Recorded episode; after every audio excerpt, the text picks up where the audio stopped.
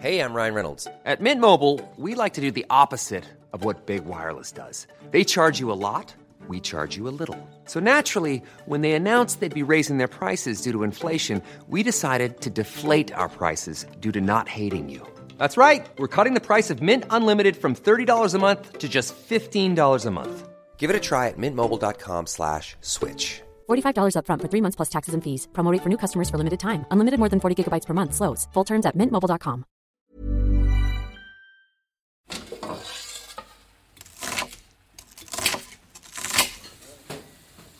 Ah, nous revoilà partis pour un nouvel épisode de Manger, le podcast qui décortique nos habitudes alimentaires. Je m'appelle Lauriane Melière, je suis journaliste, j'adore manger, mais surtout, j'adore vous en parler. Aujourd'hui, je me suis demandé en quoi ce que l'on mangeait reflétait notre identité. Alors oui, le titre de cet épisode est polémique, mais on l'a pas inventé. Encore maintenant, quand on tape dans un moteur de recherche Pourquoi les Noirs aiment, l'une des premières suggestions qui apparaît, c'est Pourquoi les Noirs aiment le poulet? Comme si le fait d'être noir primait sur tout le reste, comme si notre identité déterminait ce que l'on mangeait.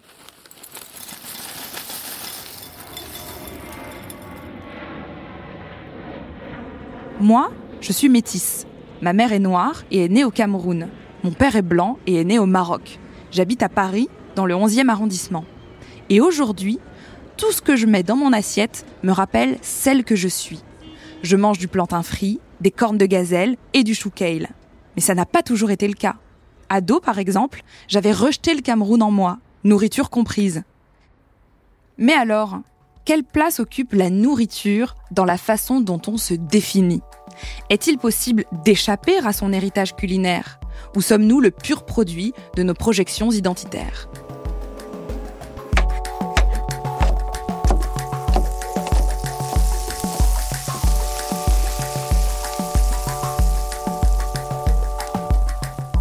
Pour y voir plus clair, j'ai poussé la porte du Parlement, un restaurant camerounais du 18e arrondissement de Paris. Bienvenue au Parlement. Vous êtes combien? Là-bas, j'ai retrouvé l'écrivain Gaston Kellman.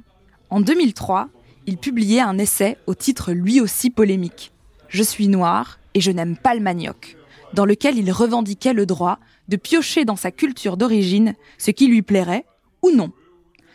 Aujourd'hui, Gaston Kellman se revendique comme étant bourguignon. Il a 66 ans, des lunettes, les cheveux grisonnants. Il est venu seul, mais il parle à tout le monde, parce qu'il est ici comme chez lui. Il s'est servi un verre de bière, et nous avons parlé. Oui, bon, quand on dit tous les Africains aiment le poulet, tous les, les Asiatiques aiment le riz, cet enfermement-là non plus n'est pas de mise. Euh, je suis noir et je n'aime pas le manioc, eh bien la preuve que ce n'est pas parce qu'on appartient à une origine qu'on va forcément avoir les mêmes goûts alimentaires euh, qu'on se retrouve. Quand Gaston Kellman parle ici des Noirs et du manioc, il fait référence à son best-seller Je suis noir et je n'aime pas le manioc. Il y pointe les a priori que partagent les Blancs et les Noirs à propos d'eux-mêmes. Gaston Kellman était donc le candidat parfait pour m'aider à comprendre les liens entre nourriture et identité. Mais d'abord, j'ai voulu savoir d'où lui était venue l'idée de ce livre. Je, je travaillais euh, dans une collectivité à Ivry, pour ne pas la nommer, et c'était un espace où il y avait, j'étais urbaniste, je faisais des études sociales. Je, je me suis rendu compte que on attribuait des, des qualificatifs, une identité aux Noirs dans laquelle je me reconnaissais pas. Les Noirs sont comme ceci, les Noirs sont comme cela. Et à un moment donné, je me suis dit, Gaston, tes enfants naissent en France. Tu vis en France.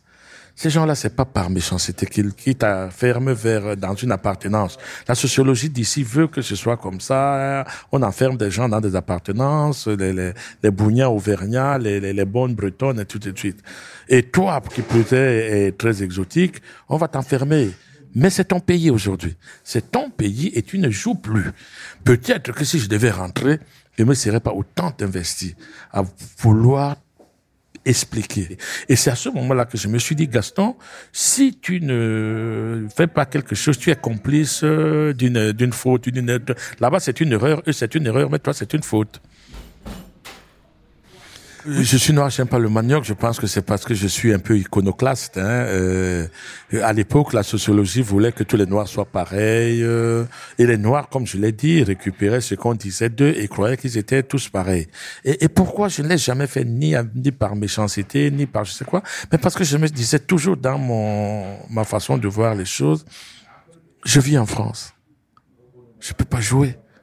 Non, je, je, je peux pas passer toute ma vie euh, à jouer.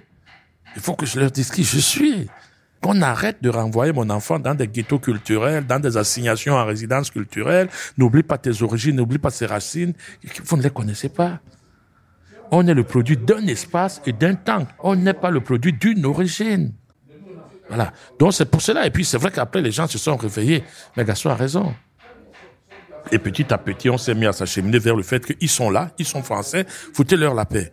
Ils ont des parents qui peuvent les introduire dans leur réalité d'appartenance originelle, ce qui est la réalité, pas dans nos fantasmes de les noirs sont tous pareils. Gaston Kellman a raison. Il arrive parfois que l'on s'enferme soi-même dans une case. Soit parce que c'est ce que la société projetait déjà sur nous, soit pour s'intégrer plus facilement à un groupe, pour en être. Comme si ce que l'on mangeait permettait de montrer patte blanche. Hein. J'ai par exemple le souvenir, étant petite, de participer à des repas de famille dans lesquels tout le monde était blanc.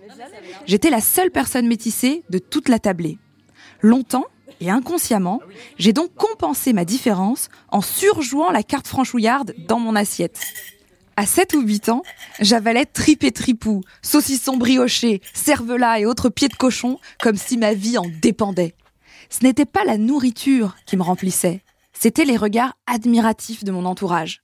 Ils ne disaient rien, mais esquissaient un petit sourire ou me donnaient une tape sur la tête, l'air de dire Elle est des nôtres, c'est bon, c'est bien une meulière. Aujourd'hui, je mange toujours des tripous, mais c'est parce que j'aime ça, et plus pour prouver quelque chose aux autres. Du coup, j'ai demandé à Gaston Kellman ce qu'il en pensait. Comment est-ce qu'on s'émancipe de son environnement pour découvrir ce qu'on aime vraiment? C'est ce que vous avez fait avec le manioc. Comment est-ce qu'on fait pour, oui, s'en émanciper au-delà de son groupe social de référence? Il, suffit d'être, euh, de sortir d'un complexe. Il y a un poème que j'aime beaucoup de Guy Tyrolien, Ghetto. Guy Tyrolien, c'est un poète antillais, qui dit Pourquoi m'enfermerais-je dans cette image de moi qu'il voudrait pétrifier? Pitié, j'ai dit pitié, j'étouffe dans le ghetto de l'exotisme. Parfois, effectivement, on renvoie à un certain exotisme euh, réducteur. Il est différent. Et il le restera. Le, pire, c'est qu'il le resterait toujours. On disait souvent ici, ah, les Noirs aiment être entre eux, les Noirs aiment ceci. On ne leur laissait pas les moyens de découvrir autre chose.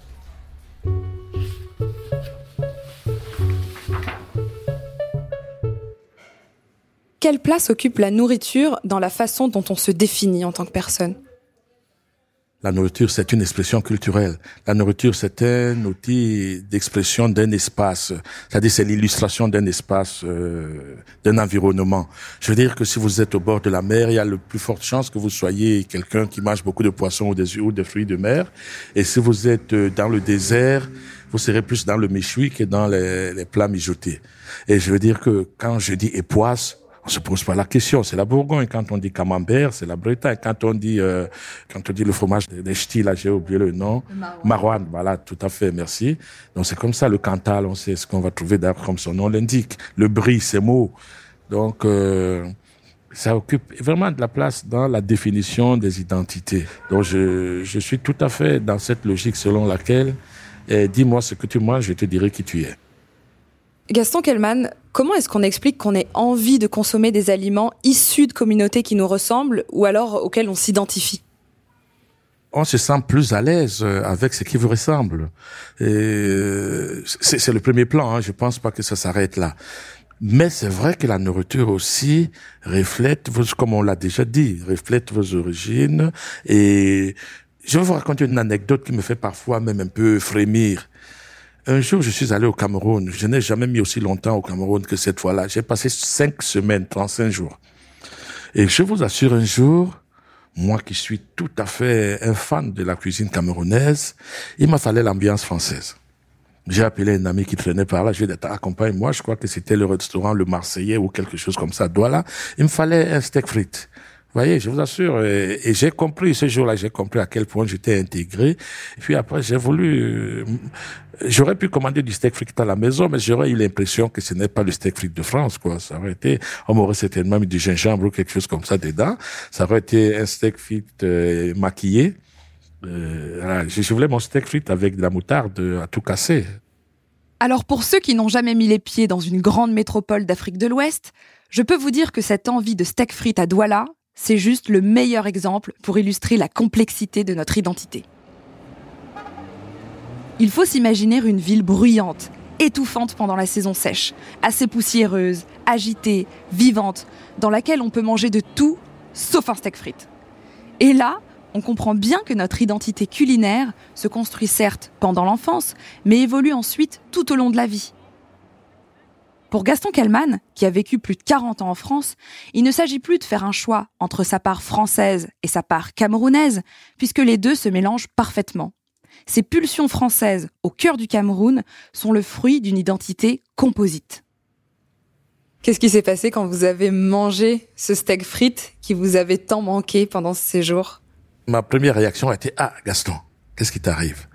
Mais comme je le dis, après j'étais très très heureux d'être ce que je suis devenu sans euh, faux semblant, sans hypocrisie, sans jouer. Je ne joue plus jamais aujourd'hui de ma réelle identité qui est composite aujourd'hui, qui est faite de la France, qui est faite euh, euh, du Cameroun, qui est faite de, de tous les espaces dans lesquels j'ai vécu. Donc c'est vraiment au moment où vous avez eu envie de manger un steak frites en étant au Cameroun que vous avez compris que vous étiez devenu quelqu'un de double, un Camerounais et un Français en même temps. En fait, je le savais. Je, le savais. Je l'ai toujours revendiqué. Je m'amuse parfois à dire que je suis bourguignon ascendant Bassa. Et, voilà donc la, la personne que je suis. Je, dans mon écriture euh, reflète énormément cela. Je suis noir, j'aime pas le manioc. Je suis le type des, des espaces, de- du vécu, de hic ici et maintenant, d'une réalité structurelle et conjoncturelle qui se mêlent et puis font de ce que je suis, sans que je puisse jamais plus dissocier l'un de l'autre. C'est-à-dire, je, je, je, je ne suis pas français seulement quand je mange le steak frites, mais je suis français aussi dans peut-être la façon de tenir ma cuillère et ma fourchette pour manger le bongo chopi ou bien le ndolé. Voilà, donc les deux se retrouvent euh, à, à faire Gaston Kellman. Voilà.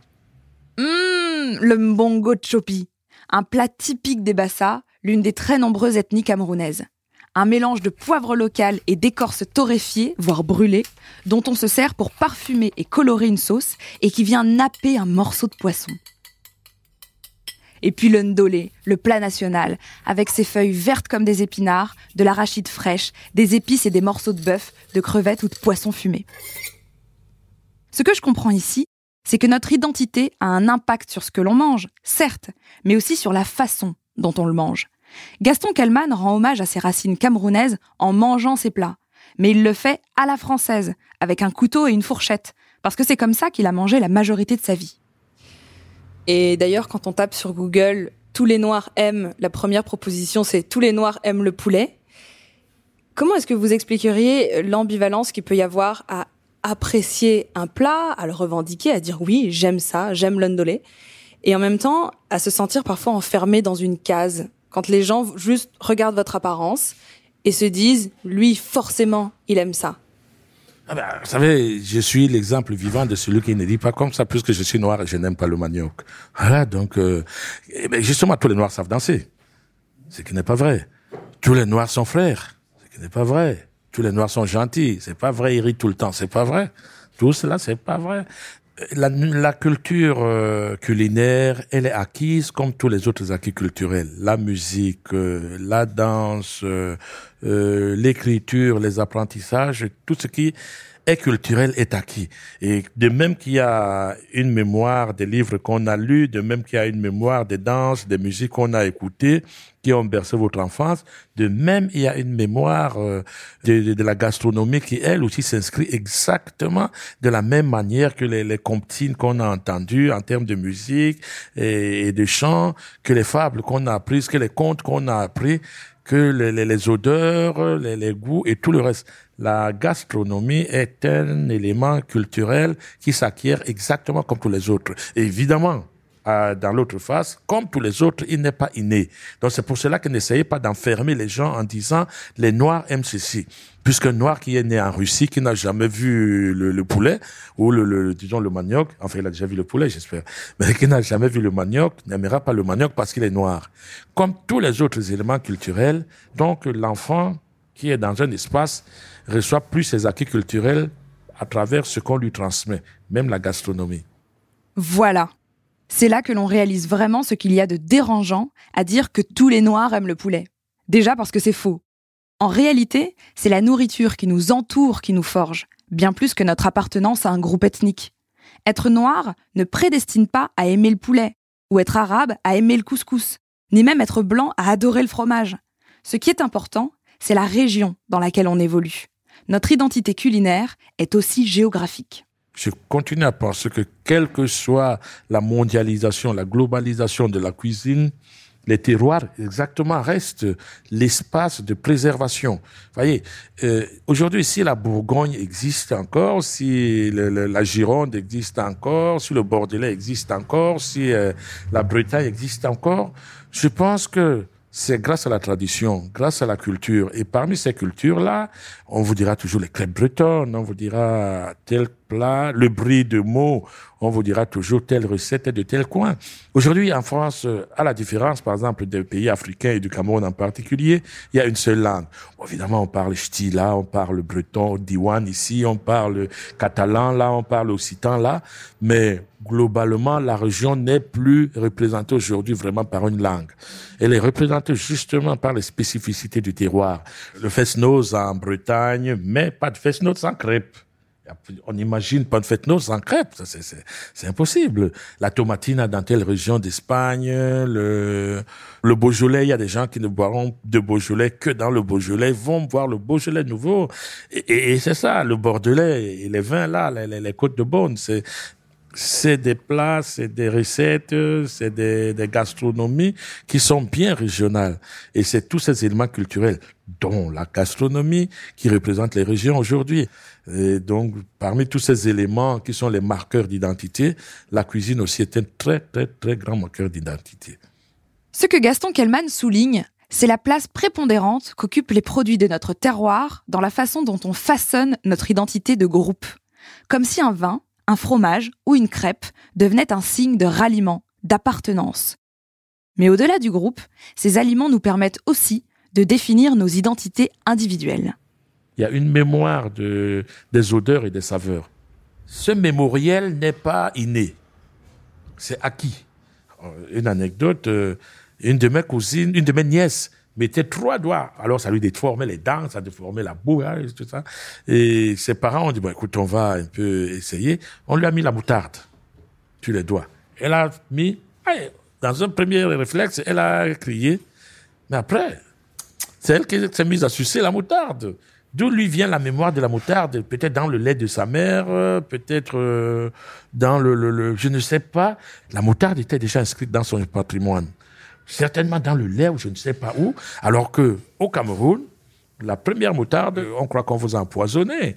Ça ne passe pas, vous savez, quand on mange la moutarde ici et qu'elle paraît banale, et c'est comme par exemple vous donnez un bout de piment comme ça, un blanc, vous voyez une écrevisse. Il est rouge et bouillanté. Alors que je vous assure que vous donnez la moutarde à ma mère, elle, vous l'étranglez, elle a l'impression qu'on la tue. Alors que nous la bouffons à la louche ici, à la cuillère. Voyez? Donc, ces mémoires-là, on les acquiert dans la culture. Aucun élément de la culture n'est inné. Tous les éléments de la culture sont acquis. La culture mémorielle est toujours transmise. Cette histoire de la moutarde et du piment, moi, ça me rappelle le premier épisode de Manger, quand j'ai rencontré la chercheuse Sophie Niklos. Elle nous expliquait que nos goûts se construisaient alors que l'on est encore dans le ventre de notre mère. On y apprenait que ce que mange notre maman enceinte, puis lorsqu'elle allait, influençait positivement ou négativement ce que l'enfant allait potentiellement aimer ou détester plus tard. Mais c'est une autre histoire.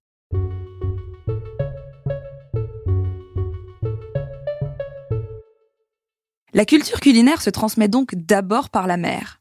Mais selon Gaston Kellman, il existe aussi, ensuite, une forme de transmission par le groupe. Pour vous, quel rôle jouerait la nourriture dans l'idée de filiation, de transmission de mémoire même au sein d'une communauté? D'abord parce que c'est la communauté qui vous donne vos premiers vos premiers éléments culinaires, euh, gastronomiques. Prenons toujours des espaces qui sont encore assez anthropologiquement, ethnologiquement marqués, comme par exemple les, les pays africains, les groupes ethniques africains, qui sont vraiment très fortement marqués. On trouvera, si vous allez chez un Douala, au Cameroun, il y a des plats que vous aurez toutes les chances de trouver. Si vous allez chez un Malien, il y a, vous, deux, trois jours, vous tombez sur le Tchèpdjen, quoi que vous fassiez, ou chez le Sénégalais. Donc, la gastronomie, la nourriture permet eh, d'identifier aussi. C'est une identité, c'est un identifiant, c'est un marqueur d'identité très très fort, effectivement. Et effectivement, c'est transmis d'abord par les, parents et ensuite qui eux-mêmes l'ont acquis à partir d'un certain groupe et peut-être même parfois quand le groupe sort euh, de, de son espace d'origine si les groupes étaient morcelés, quand ils arrivent dans l'espace d'origine, ils essayent de récupérer au moins un qui va faire consensus. Alors, je vais prendre un cas un petit peu personnel. Moi, je suis métisse, ma mère est camerounaise, mon père est français, mais il a grandi au Maroc, puis ensuite, il est allé à Bordeaux, et encore ensuite, il est en Auvergne. Bon, je vous laisse euh, imaginer ce que je peux manger chez moi. c'est compliqué, c'est pas toujours très heureux. Est-ce que pour vous, la, la nourriture pourrait servir de racine de synthèse. Dans quelle mesure est-ce que ce qu'on mange peut permettre de se connecter à un pays dans lequel on n'est pas né? Moi, je suis jamais né au Cameroun, mais je me sens connecté quand je mange du ndolé, par exemple. Parce que votre maman le fait. Je veux dire que, vous voyez, vous, êtes d'une appartenance multiple. Et, là, justement, je dis parfois aux gens que euh, on croit que la culturation, entre guillemets, est toujours lointaine. votre papa, certainement, mange du camerounais, lui qui n'a à part avec sa conjointe, n'a pas d'attache réelle avec le Cameroun. Mais aujourd'hui, oui, il y a vécu, mais je veux dire que ses origines ne sont pas camerounaises. Son placenta n'est pas à Douala ou à Yaoundé. Mais par contre, lui aussi, aujourd'hui, s'il va en Chine et qu'il rentre dans un restaurant camerounais, il sera un connaisseur. Alors que peut-être ici, et a fortiori au Cameroun, il est un néophyte. Mais si, c'est exactement comme par exemple, on a remarqué ce phénomène que quand les Français vont euh, aux États-Unis, ils cherchent les chauffeurs euh, haïtiens. Parce qu'ils ne veulent pas se couper de la France comme ça. Il y a au moins la langue qui doit rester. Vous voyez, ici, le haïtien est un étranger. Aux États-Unis, le haïtien est le frère du français grâce à la langue. C'est comme ça que votre père, qui a un pan de culture camerounaise, qui serait exotique ici, s'il s'en va ailleurs, ce n'est plus de l'exotisme pour lui, c'est lui qui est l'ambassadeur de cette culture là-bas, parce que lui, il a dans sa maison des gens qui sont porteurs. Donc c'est comme ça que euh, la gastronomie, je vous ai parlé de la langue, vous pouvez prendre n'importe quel élément culturel, il aura cette fonction de lien, de lien. Et cette fonction aussi que nous, nous en sommes les ambassadeurs. Je vous assure que si moi je rencontre, cela m'est déjà arrivé, un Français aux États-Unis, ou bien même en, Espagne, je suis plus proche de lui que le blanc espagnol. Mais il y a de fortes chances que quand nous arrivons à Paris, si ses parents, ses amis viennent le prendre à l'aéroport, ils disent Ah, voilà l'ami camerounais que j'ai rencontré en Espagne, aux États-Unis. Maintenant qu'il revient sur ses racines, je deviens l'ami camerounais. Mais là où nous cherchions un élément qui nous permette de continuer à exister comme groupe, j'étais son frère. La nourriture, c'est aussi comme ça. Même là où vous, vous avez l'impression que vous vous usurpez ou en tout cas que vous n'êtes pas propriétaire, rassurez-vous, un espace viendra. Moi, je suis l'ambassadeur de la nourriture Cameroun, en France, française au Cameroun aujourd'hui. Quand je vais là-bas, que je leur fais le, le camembert en croûte, je, je, je, me sens fier. Ils sont convaincus que puisque je viens de France, je leur fais par exemple une espèce de pâte de carbonara. Ils sont convaincus que tout le monde qui bouffe de la carbonara en France. Bon, je deviens l'ambassadeur de la France à travers, même en trichant un peu, mais parfois aussi en faisant quelque chose de vrai. Le camembert en croûte est très bien dans la gastronomie française, ou bien le coq au vin, ou bien le bœuf, bourguignon. Ah, tu fais la cuisine avec le vin, oh là là mais voilà, mais et pourtant ici, j'ai l'impression que c'est une nourriture un peu exotique pour moi. Et là-bas, j'en deviens l'ambassadeur. Vous voyez comment est-ce que inconsciemment vous êtes ambassadeur, ou parfois consciemment vous voulez d'ailleurs, vous avez la fierté maintenant d'être l'ambassadeur de, de ce que vous avez découvert. Je ne rentre pas les mains vides. Et la nourriture étant, qu'est-ce qui peut me permettre de réunir les gens plus, plus qu'une bouteille de Bordeaux? Parfois, je pars avec le vin. Très souvent avec un cubi, quand je fais mes, mes barbecues là-bas, parfois je pars avec un cubi de vin. Et j'ouvre, voilà, je leur dis ça c'est du Bordeaux, ça c'est du Qu'est-ce qui réunit les gens plus qu'une table? Rien. Je crois que j'aime bien cette idée d'une nourriture ou d'une culture culinaire qui rassemble. Un peu comme un socle commun. On a tous en tête un souvenir, dans un autre pays ou dans une autre région, de tomber sur quelqu'un qui mange comme nous, ou qui prépare un plat de la même façon que nous, et dont on va se sentir immédiatement très proche, même si c'est un inconnu. Et puis, notre alimentation nous permet aussi de nous reconnecter à nos racines quand elles sont loin, de nous réconforter. C'est ce que me raconte Gaston Kellman avec une nouvelle anecdote partagée par son ami, le saxophoniste camerounais Manu Dibango. Après plus de 70 ans en France, ce dernier ressent toujours le manque des plats camerounais, qu'il engloutit dès que l'envie s'en fait ressentir. Manu Dibango, mon grand frère qui, était là, le, grand chanteur, le grand saxophoniste Manu Dibango, quand je rentre du Cameroun, il vient à la maison parce qu'il sait que j'ai ramené du, du typically camerounien. Donc euh, c'était presque systématique. Je vais vous dire qu'il est en France depuis exactement 70 ans. Ouais. Et c'est resté. Mano est arrivé en France en 49. Et je ne pense pas qu'un blanc qui mettrait aussi longtemps au Cameroun oublierait par exemple les huîtres ou ceci, cela. Il continuerait à aimer, enfin, il apprendrait à aimer les plats locaux, mais quelque part, euh, vraiment, il y a la mémoire. Hein. Je pense qu'il y a inscrit dans notre cerveau des espaces mémoriels de, de la musique, de la cuisine, des, des odeurs. Quand j'arrive aujourd'hui dans certains lieux du Cameroun, j'ai peut-être mis 30 ans sans y aller. Il y a quelque chose qui va remonter. Il y a vraiment quelque chose qui va remonter. Il m'est arrivé de pleurer parce que j'avais passé, euh, je crois, j'avais passé euh, 30 ans sans aller quelque part. Oui, 30 ans. Quand je suis retourné, je, les larmes tombaient toutes seules. Je, ne savais pas. Je, ne, je ne savais pas que j'allais pleurer. Des larmes d'émotion à la simple évocation d'un plat ou d'une odeur. C'est exactement pour ça que nous étions au Parlement, ce restaurant camerounais typique dans lequel on peut déguster les meilleurs plats du pays, mais à Paris, et se replonger dans des saveurs que l'on croyait oubliées et où l'on peut croiser les membres de la communauté dont on fait partie. D'ailleurs, en arrivant sur les lieux de l'interview, Gaston Kellman a reconnu dans l'assistance son ami Manu Dibango.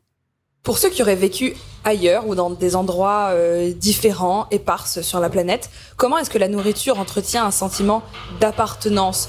Ou comment est-ce que la nourriture peut compenser le fameux mal du pays, le manque de son pays?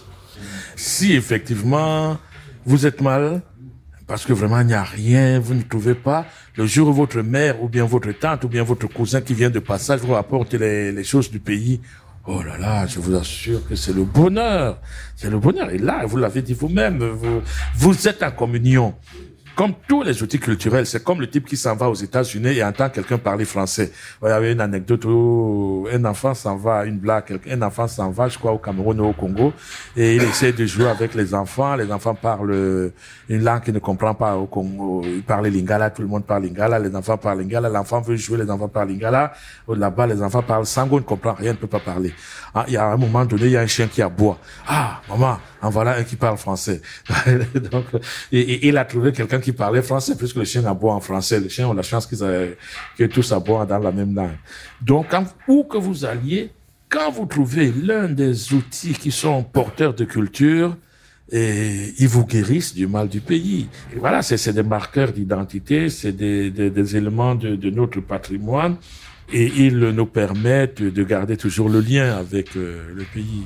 Donc pour vous, la nourriture, ce n'est pas qu'une question d'identité ou d'appartenance à un groupe, c'est aussi une part prépondérante de la culture. C'est la culture qui vous lie à un groupe. Et plus vous avez des outils culturels, plus vous vous sentez à l'aise dans des groupes. Je veux dire, si je parle français, j'appartiens au groupe des locuteurs de français. Si je parle anglais, j'appartiens à des groupes de locuteurs d'anglais. Si je suis d'origine camerounaise, euh, bassa, et que nous avons des, des éléments de, de, musique ou de, de, gastronomie qui me relient à ce groupe, c'est la culture, c'est l'élément essentiel de, de, ralliement. La culture, c'est le ciment des groupes. La culture est donc le ciment d'un groupe. Et la nourriture, est partie intégrante de cette culture. C'est elle qui soigne les ventres et les âmes qui ont le mal du pays. Et c'est encore elle qui nous aide à construire notre identité.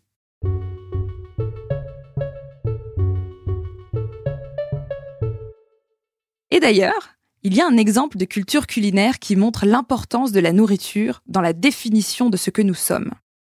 J'ai eu envie de parler de la soul food à Gaston Kellman.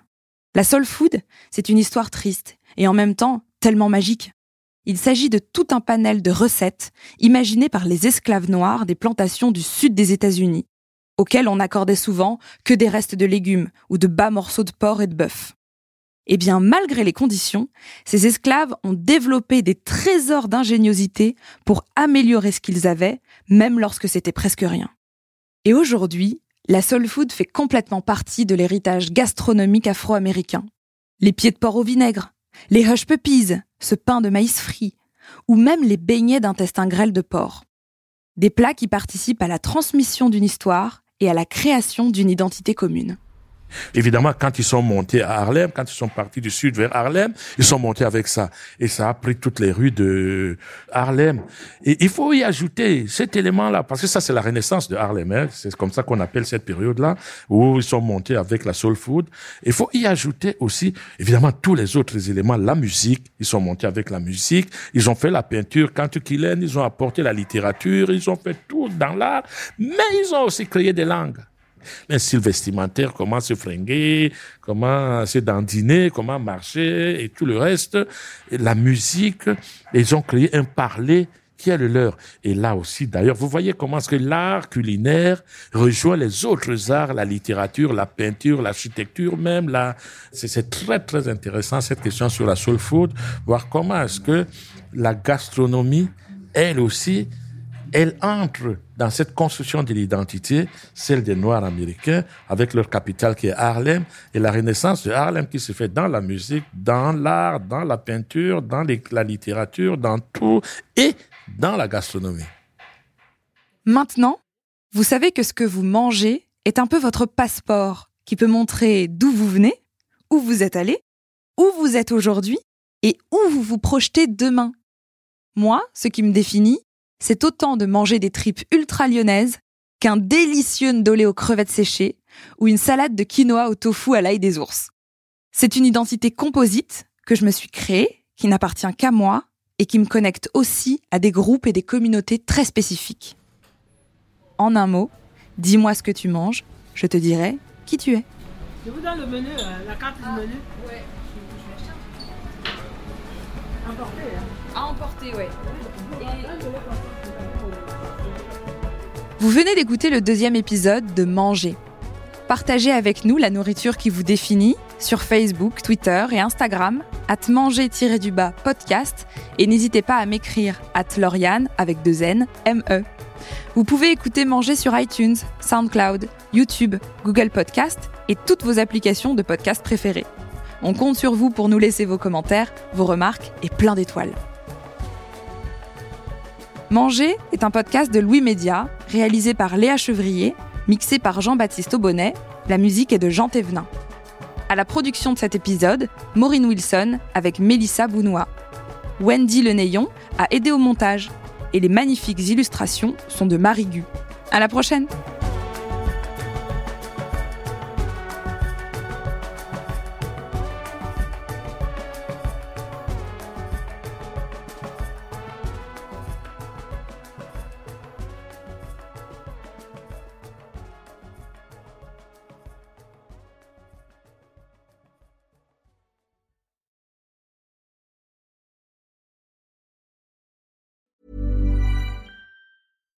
Support comes from ServiceNow, the AI platform for business transformation.